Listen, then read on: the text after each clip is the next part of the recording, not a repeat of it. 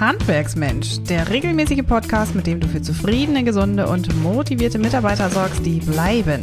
Hier ist deine Gastgeberin Maren Ulbrich.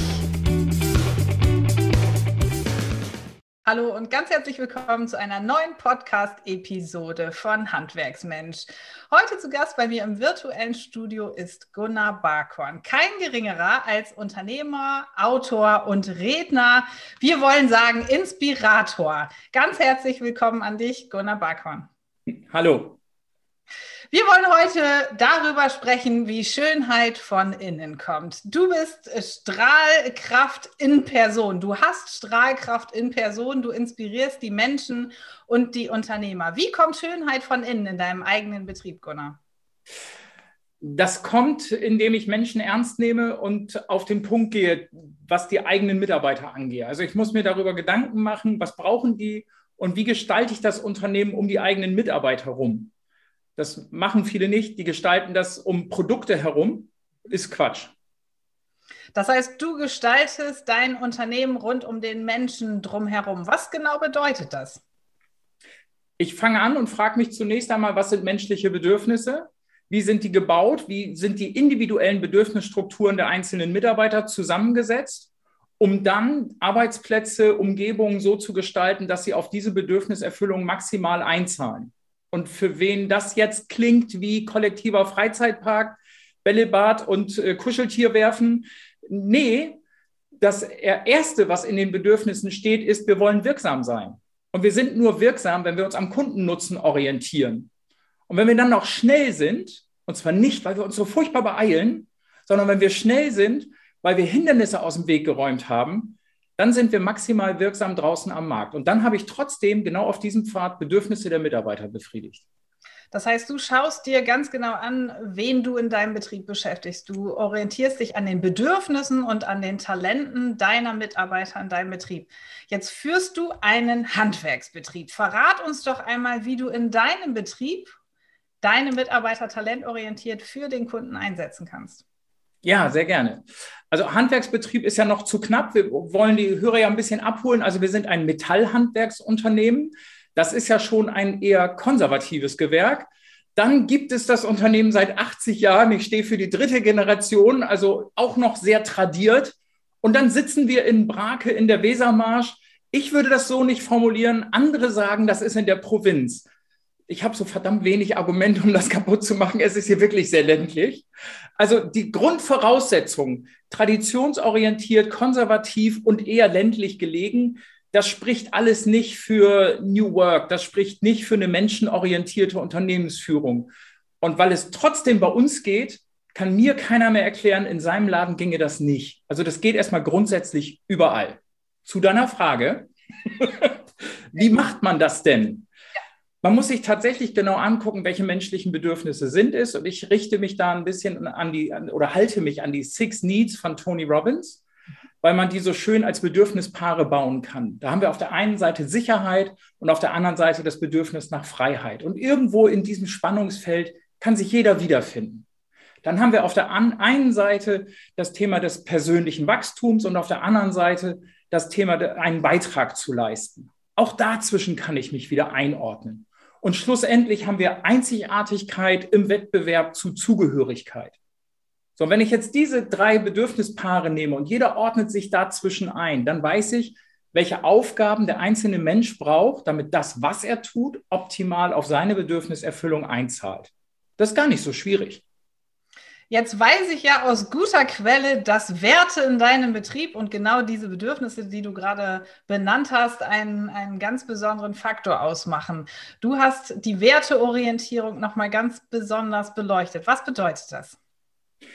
Wir kommen aus einer Welt, wo wir gedacht haben, man kann Leistung messen. Und jetzt alle an den Mikrofonen kurz festhalten, geht nicht. Also physikalisch geht das super. Die Leistung von Menschen als Beitrag zur Wertschöpfung kann man nicht messen. Wer was anderes behauptet, ist herzlich eingeladen, mit mir unter vier Augen ins Gespräch zu gehen. Ähm, ich bin gespannt. Also ich persönlich bin davon überzeugt, man kann Leistung nicht messen. Was man aber messen kann, ist Verhalten. Und so haben wir unser ursprüngliches Leistungsmesssystem genommen und über Bord geworfen und gesagt, wir wollen Verhalten messen. Und dann natürlich bitteschön orientiert an den Werten unseres Unternehmens. Drei Stück, Verlässlichkeit, Flexibilität und Loyalität. Und anhand derer messen wir das Verhalten jedes einzelnen Mitarbeiters. Wie genau machst du das in deinem Betrieb? Äh, ja, also der erste Gedanke war, das geht so top-down und die Führungskraft misst das. Fanden wir doof. Weil wir gesagt haben, aus, als, aus Erfahrung aus dem Leistungsmesssystem, wo die Mitarbeiter immer sagten, ah, liebe Führungskraft, du kannst mich ja gar nicht beurteilen, du siehst gar nicht, was ich den ganzen Tag auf der Baustelle so mache. Hm, ja, haben wir gesagt, okay, geht nicht. Also, bitteschön, müssen das die Mitarbeiter untereinander machen. Und ein Einzelner ist dann auch schwierig, da entsteht dann ganz schnell Kumpelettenkram. Wollten wir nicht. Also haben wir gesagt, wir bedienen uns in der Psychologie, die sagt, wir sind ein Spiegelbild der fünf Menschen, die uns am engsten umgeben. Jetzt sind die fünf Menschen nicht alle bei uns in der Firma beschäftigt. Trotzdem fanden wir die Zahl fünf total super und haben gesagt, wir nehmen die fünf Kollegen, mit denen man jeweils am engsten zusammenarbeitet und die erzeugen ein Verhaltensmessergebnis. Aber wie genau? Das ist ein wunderbares System, ähm, mit dem sozusagen auch die Mitarbeiter, die Kollegen auf Augenhöhe ja eingebunden werden. Und du hast das Ganze als Wertemesssystem in deinem Betrieb implementiert und gehst ja weg von dem harten Beurteilungssystem beziehungsweise sogar Verurteilungssystem. Das wollen wir heute ja in der Personalarbeit gar nicht mehr leisten. Wie ist das in deiner Mannschaft angekommen? Oh, ganz gut. Wir haben äh, alle einbezogen. Ähm, wir, wir hatten da eine Unternehmensberaterin, die hat eine Ist-Analyse gemacht und erstmal mit Mitarbeitern über das alte System gesprochen und abgeholt, was blöd war. Ich glaube, die hieß Maren. Ja, hieß sie. Na, alles gut. So, und äh, was hast du gemacht? Du hast dir da die, die Fragen abgeholt und du hast geguckt, wo, wo stehen wir? Was ist doof? Und das war schon mal cool. Wir haben nicht alle fragen können, aber du hast einen guten Querschnitt gefragt aus allen Ebenen der, der Firma. Mhm. Und dann haben wir angefangen, das, was du da erarbeitet hast, als Negativpunkte des Altsystems in ein neues System zu übertragen. Und da kam eben raus, ja, wir fragen lieber mehrere statt nur einen, ne, zum Beispiel. Da kamen aber auch ganz andere Dinge raus. Und da haben wir in, ich sag mal, in, in so Präsentationsworkshops mit, ich glaube, was waren das immer so 20, 15 bis 20 Leute so, ne? Auf jeden Fall die ganze Firma hatten wir vor der Brust und äh, sind dann in diesen Workshops durchgegangen und haben das Feintuning zum System gemacht. Also wie genau sollen die Fragen heißen, die wir lauten, die wir stellen? Genau genommen sind es ja Aussagesätze geworden und wir prüfen den Zustimmungsgrad ab. Ja? 13 Fragen sind oder Aussagen sind es derzeit. Ähm, wir haben die Möglichkeit, da drin auch zu spielen. Das können mehr oder weniger werden.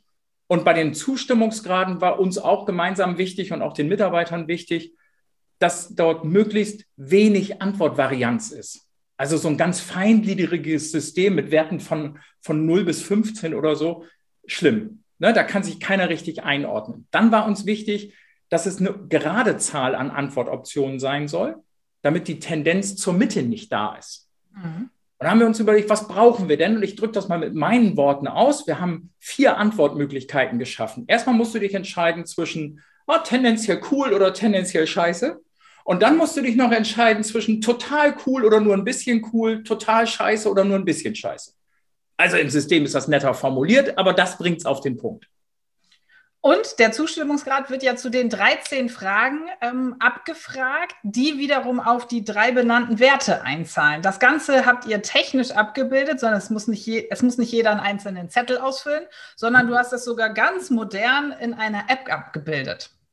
Ja, das war auch gar nicht so aufwendig, das programmieren zu lassen. Da braucht man ein paar Pfiffikusse, die man kennt und die machen einem das. Mhm. Und heute ist das für jeden Mitarbeiter ganz einfach online zugänglich. Das ganze Wertemesssystem, das dauert einzeln für jeden zwischen 10 und 15 Minuten. Ähm, wir haben so ein paar Bremsen eingebaut, damit man nicht so unbedacht ganz schnell alles abhaken kann. Ähm, und das machen wir. Das hat die Mannschaft so bestimmt. Äh, ursprünglich haben wir es viermal im Jahr gemacht, also einmal im Quartal. Ja. Und dann irgendwann auf der Strecke haben wir Rückenwind aus der Mannschaft gekriegt, wo die sagten, also viermal ist doch ein bisschen viel.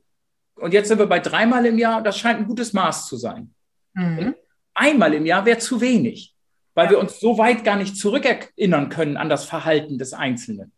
Und so, so kamen wir auf drei Monate und dann festzustellen, ist uns zu oft. Wir, wir schaffen einen längeren Erinnerungsbogen und jetzt sind es halt vier.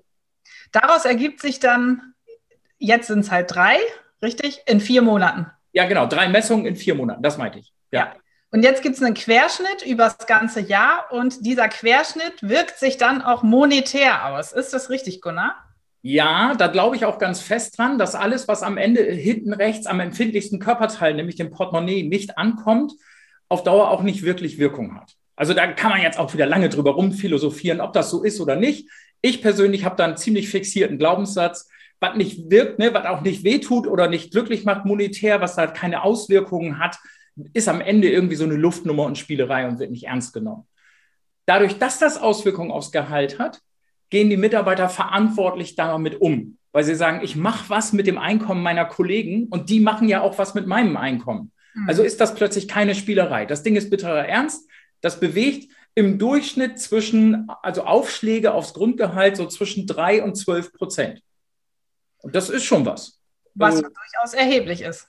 Ja, genau, das macht was aus. Also es war auch wichtig, dass es so wenig ist, dass es, wenn, wenn da plötzlich was wegfallen würde, nicht morgen der Haussegen schief hängt, weil die Haushaltskasse springt.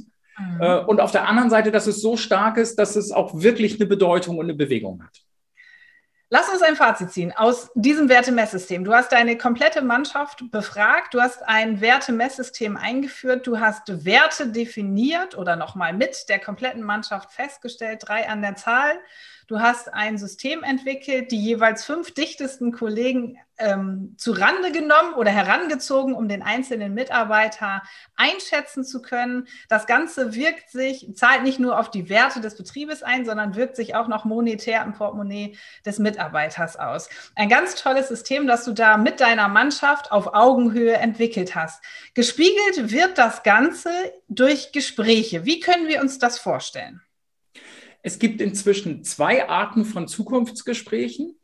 Das eine Zukunftsgespräch findet mit der jeweiligen Führungskraft über tatsächlich die Ergebnisse aus der unmittelbaren Messung statt. Also wenn ein Mitarbeiter da eine Baustelle hat und sagt, also meine Eigenwahrnehmung, die fragen wir nämlich auch ab, weicht total krass von der Wahrnehmung meiner Kollegen ab. Was ist denn hier los? Ähm, entweder bin ich dazu bescheiden oder ein bisschen oberdorig unterwegs dann kann er sich den, die Führungskraft zu Hilfe nehmen und die gucken mal zusammen drauf. Und das Spannende ist, weil die Führungskraft gar nicht mehr der, der eigentliche Beurteiler oder Verurteiler ist, sitzen die nicht mehr konfrontativ direkt gegenüber, sondern sie sitzen so auf, auf 90 Grad, weil sie ge sich gemeinsam über diese Auswertung beugen. Und damit wird die Führungskraft zu einem Unterstützer, ich will nicht sagen einem Freund, manchmal ist das aber auch so, sondern einem positiven Begleiter, wie gehen wir jetzt mit diesen Ergebnissen um? Und darüber wird dann gesprochen. Dieses Gespräch findet immer auf Anstoß des Mitarbeiters statt, wenn er sagt, jetzt habe ich Bedarf, dass wir darüber sprechen. Das zweite Zukunftsgespräch, das ist eine hochexklusive, einmal im Jahr stattfindende Chefaudienz. Das heißt, ähm, ich setze mich jedes Jahr mit jedem Mitarbeiter für eine Stunde, anderthalb über die Zukunft dieses Mitarbeiters auseinander. Und wenn man jetzt aufgepasst hat, wir haben die Mitarbeiterzahl noch gar nicht genannt, also wir beschäftigen 100 Mitarbeiter, dann kann also jeder, der so ein bisschen Mathe kann, sich vorstellen, ich habe solche Gespräche zweimal die Woche. Da fragt sich jetzt jeder andere Unternehmer, wow, ist das nicht zu viel Aufwand und du musst doch irgendwie Angebote schreiben und Kunden akquirieren und einem. Nee, muss ich nicht. Das Unternehmen ist so organisiert, dass diese Aufgaben andere übernehmen und ich konzentriere mich auf das, was für das Unternehmen am wirksamsten und wertvollsten ist, nämlich auf die eigenen Mitarbeiter. Und dann sind solche Zukunftsgespräche elementarer Bestandteil meiner Arbeit und nicht irgendeine Nebenaufgabe. Genauso wie ich an der Tür zum Eingang der Firma sitze. Wenn hier jemand mitarbeiten möchte, dann muss der erst an mir vorbei. Sonst geht das nicht. Dafür hast ja auch du dir ein ganz neues System entwickelt, nämlich die umgedrehte Bewerbung. Wie können wir uns das vorstellen, um durch neue Mitarbeiter, die richtigen neuen Mitarbeiter, Strahlkraft, Schönheit von innen zu schaffen? Ganz simpel. Ich, die umgedrehte Bewerbung, die, die machen wir schon über 20 Jahre. Das ging damit los, dass ich in den Zeitungen, da gibt es ja diese Stellengesuche. Und da habe ich dann Leute, wo ich dachte, ach, der könnte zu uns passen, habe ich angeschrieben. Und anfangs war das ein netter Brief und dann ist der ausgeufert. Also, weil ich den immer runder machen wollte. Und am Ende war das tatsächlich so eine Bewerbungsmappe, die ich verschickt habe. Und weil ich so ein bisschen quer im Kopf bin, auch wirklich um 180 Grad konsequent gedreht. Also mit Anschreiben und Lebenslauf und Arbeitnehmerzeugnissen und allem Zip und Zap, was man sich bei so einer Mitarbeiterbewerbung so vorstellt. Und das haben wir inzwischen auch digitalisiert und seitdem hat das einen ganz anderen Schwung gewonnen, weil jetzt jeder daran kommen kann, indem er sich so eine Bewerbung von uns, von der Webseite einfach runterlädt. Weil er über welche Kanäle auch immer auf uns stößt, sagt, oh, interessantes Unternehmen und dann feststellt, uh, die wollen mir eine Bewerbung schicken, na, die sind ja lustig. Naja, und dann lädt er sich das halt von der Webseite runter. Was bewirkt das bei deinem Bewerber? Was, was löst das aus? Eine mittelschwere Irritation, weil die das, weil die das so rum überhaupt nicht kennen. Viele erkennen den Humor da drin, das Augenzwinkern. Mhm. Und wir sind ja inzwischen lange nicht das einzige Unternehmen, was mit so einer umgedrehten Bewerbung agiert. Aber was ich feststellen kann, bei den meisten hört der Prozess wirklich an der Stelle schon auf, dass sie das umgedreht denken und wir ziehen es eben durch. Das heißt, ich bleibe konsequent vom ersten Kontakt bis zur Einstellung in der Bewerberrolle. Ich verlasse die nicht. Auch sprachlich nicht, in keinem Punkt. Und dann merken die Kandidaten, oh, der meint das wirklich so. Also das ist vielleicht mal am Anfang lustig zu lesen, aber der meint das wirklich so. Das geht schon los, dass wenn die sich die Bewerbung runtergeladen haben, dann sind die herzlich eingeladen, wenn denen das gefällt, mich anzurufen. Mittlerweile kriegen sie dann einen Link für eine Telefonterminbuchung, damit sie sich sicherer fühlen, mich nicht bei irgendwas zu stören. Also das hat nochmal viel ausgemacht. So, und dann buchen die sich einen Telefontermin und dann telefonieren wir. Und ich bin und bleibe in der Bewerberrolle. Das heißt, ich bin sehr, sehr ehrgeizig zu gefallen und attraktiv als Unternehmer und Unternehmen für diesen Menschen zu sein. Das sind die so nicht gewohnt. Das irritiert. Also, aber im positiven Sinn. Mhm. Ich duze auch konsequent, weil wir im ganzen Unternehmen eine Duze-Kultur haben. Die Bewerbung ist schon in Du abgefasst. Und das ist sehr, sehr unterhaltsam. Es gibt welche, die haben große Probleme mit dem Du und die sitzen und verflippen dann immer in ein Du und ein Sie und wissen lange nicht, wie sie sich verhalten sollen. Und was soll ich sagen? Das ist mir vollkommen egal. Weil ich bin nicht der Bestimmer an der Stelle, ich bin ja der Bewerber. Mhm. Und so wie mein künftiger Arbeitnehmer als mein Boss, ne, denkst zu Ende, damit umgeht, soll es mir recht sein. Das ist vollkommen in Ordnung. Würdest du sagen, dass sich damit die Abschlussquote der Bewerber deutlich erhöht hat? Ja, definitiv. Definitiv. Also wir sind mittlerweile in einem Zustand, wir kriegen so viel rein, dass wir tatsächlich ein, ein Überangebot haben und damit auswählen müssen.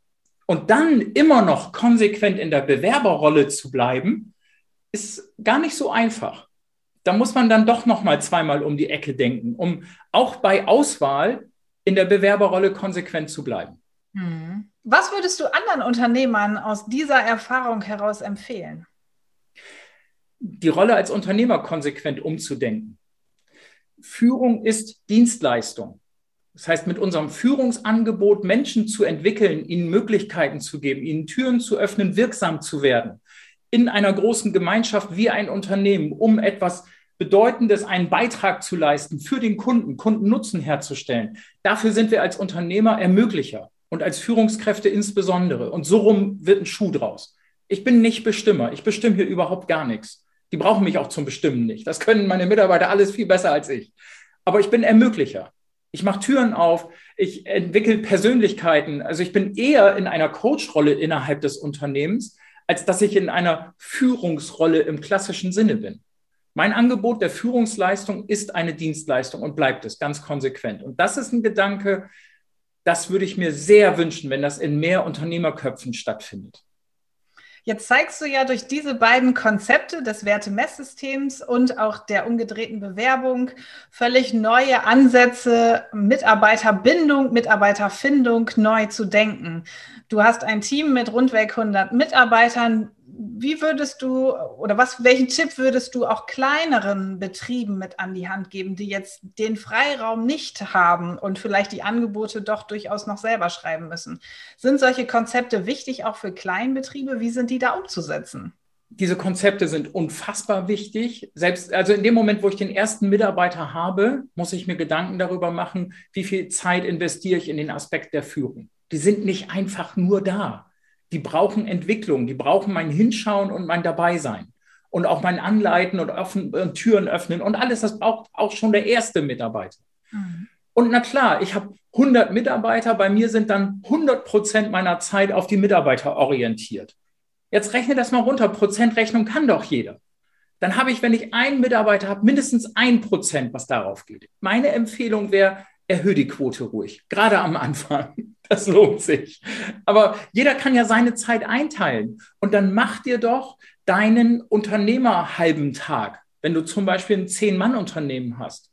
Alle sagen dir, arbeite am und nicht im Unternehmen. Und wo findest du dich wieder? Bis zum Hals im Dreck im Unternehmen, im Stress des Alltags. Also block dir fest in deinem Kalender einen fixen Termin mit dir selbst, einen halben Tag am Unternehmen arbeiten. Und das heißt nicht Angebote schreiben und Rechnungen nachholen, wo du sonst nicht zugekommen bist, sondern das heißt wirklich auf die Mitarbeiter fokussiert, gucken, welche Konzepte, welche Möglichkeiten kann ich erstellen. Dadurch, dass ich nichts anderes mache, sind wir sehr schnell entwickelt und sehr weit entwickelt. Wir haben jetzt ganz neuen Mitarbeiterlotsen aufgelegt, weil die Mitarbeiter sagten, ihr biet, wir bieten so viel als Unternehmen, schreibt das mal alles zusammen. Das ist so ein DIN A5-Heftchen geworden mit 50 Seiten. Und da sind wir wirklich nicht ausführlich. Das ist nur sehr knapp in Stichworten zusammengefasst, was wir alles bieten. Die Summe aller Vorteile machen sieben Euro Nutzen für den Mitarbeiter pro Stunde, also als Add-on auf seinen Stundenlohn aus. Ohne dass es die Firma das Gleiche an Geld kosten würde. Also auch den Wettbewerb mit der Industrie standzuhalten, ist eine Frage von Pfiffigkeit und nicht eine Frage von Geld. So, und das, das braucht Zeit, auf solche Konzepte und Ideen zu kommen. Und deswegen ist es so wichtig, nimm dir diese Zeit, park sie fest in deinem Kalender. Und selbst wenn du drei, vier Leute nur hast, ein halber Tag in der Woche sollte dir das wert sein. Strategie und Denkzeit in den Kalender einzurichten ist unfassbar wichtig, um Mitarbeiterbindung und Findung und das ganze Unternehmen mit seinen Geschäftsmodellen im Zweifelsfall einfach mal neu, in jedem Fall aber zeitgemäß zu denken. Gunnar, das Gespräch mit dir ist unfassbar inspirierend. Du hast ein Buch geschrieben, mit dem du noch viel mehr Unternehmer auch inspirieren und mit auf den Weg bringen möchtest. Wo finden wir dieses Buch? Nenn uns den Titel. Der Humanunternehmer, neue Leichtigkeit für Unternehmen. Und das Buch findet man überall, also im ganz normalen Buchhandel oder bei Audible als Hörbuch. Ähm, wer es ein bisschen günstiger haben will, geht es auch ohne Bonustrack. Da fehlt dann die Geschichte des Unternehmens, die ist für den einen oder anderen zur Inspiration auch nicht so wichtig. Ähm, der geht einfach auf humanunternehmer.de und dort findet er ratzfatz alle Bezugsquellen und Möglichkeiten, kann er im Zweifel auch direkt bestellen. Alles cool. Kein Problem. Gunnar, es war mir eine Ehre, heute dieses Interview mit dir führen zu dürfen. Ich bin ganz gespannt, ähm, welche Zuschriften und an, äh, ja, Zusprachen wir auf das Interview bekommen von unseren Zuhörerinnen und Zuhörern. Ich sage ganz herzlichen Dank an dich für dieses tolle Interview. Vielen Dank, sehr gerne, Maren. Ja, wo wir Gunnar finden können, Gunnar und sein Unternehmen und seine Human-Unternehmergeschichte, das werden wir natürlich in den Show Notes verlinken, damit auch jeder an dieser Stelle Gelegenheit hat, dem Gunnar zu folgen und ein Fan von ihm zu werden. An dieser Stelle ganz herzlichen Dank fürs Reinhören und bis zum nächsten Podcast. Noch viel mehr Tipps und Strategien für zufriedene, gesunde und motivierte Mitarbeiter erfährst du im Netz auf handwerksmensch.de.